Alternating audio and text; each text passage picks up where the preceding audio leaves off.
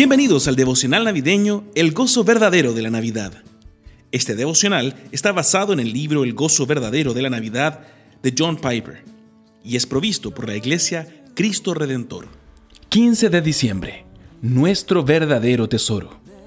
Al ver la estrella, se llenaron de alegría. Mateo 2, 10.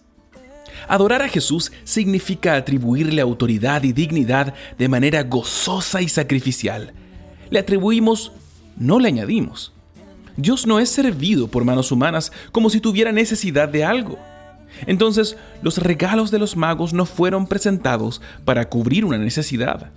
Un monarca sería deshonrado si unos visitantes foráneos vinieran con paquetes de primeros auxilios como regalos.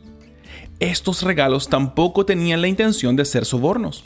Dios nos dice en Deuteronomio 10:17 que Él no acepta tal cosa.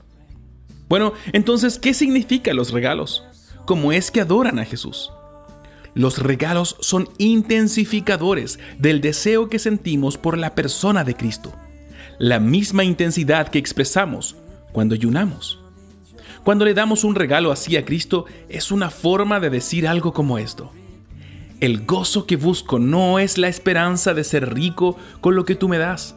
No he venido ante ti por lo que tienes, sino por lo que eres. Y demuestro esto al darte estas cosas con la esperanza de poder disfrutarte más a ti, no lo que posees.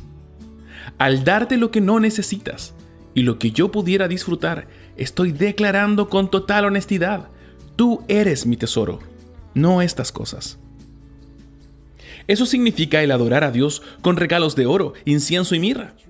Espero que Dios use esta verdad para despertar en nosotros un deseo por Cristo mismo Espero que podamos decir de corazón, Señor Jesús, tú eres el Mesías, el Rey de Israel.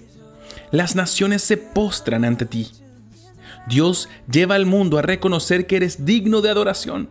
Por tanto, ante cualquier oposición que encuentre, con gozo te atribuyo autoridad y dignidad y traigo estos regalos para decirte que solo tú puedes satisfacer mi corazón. Wonders. Of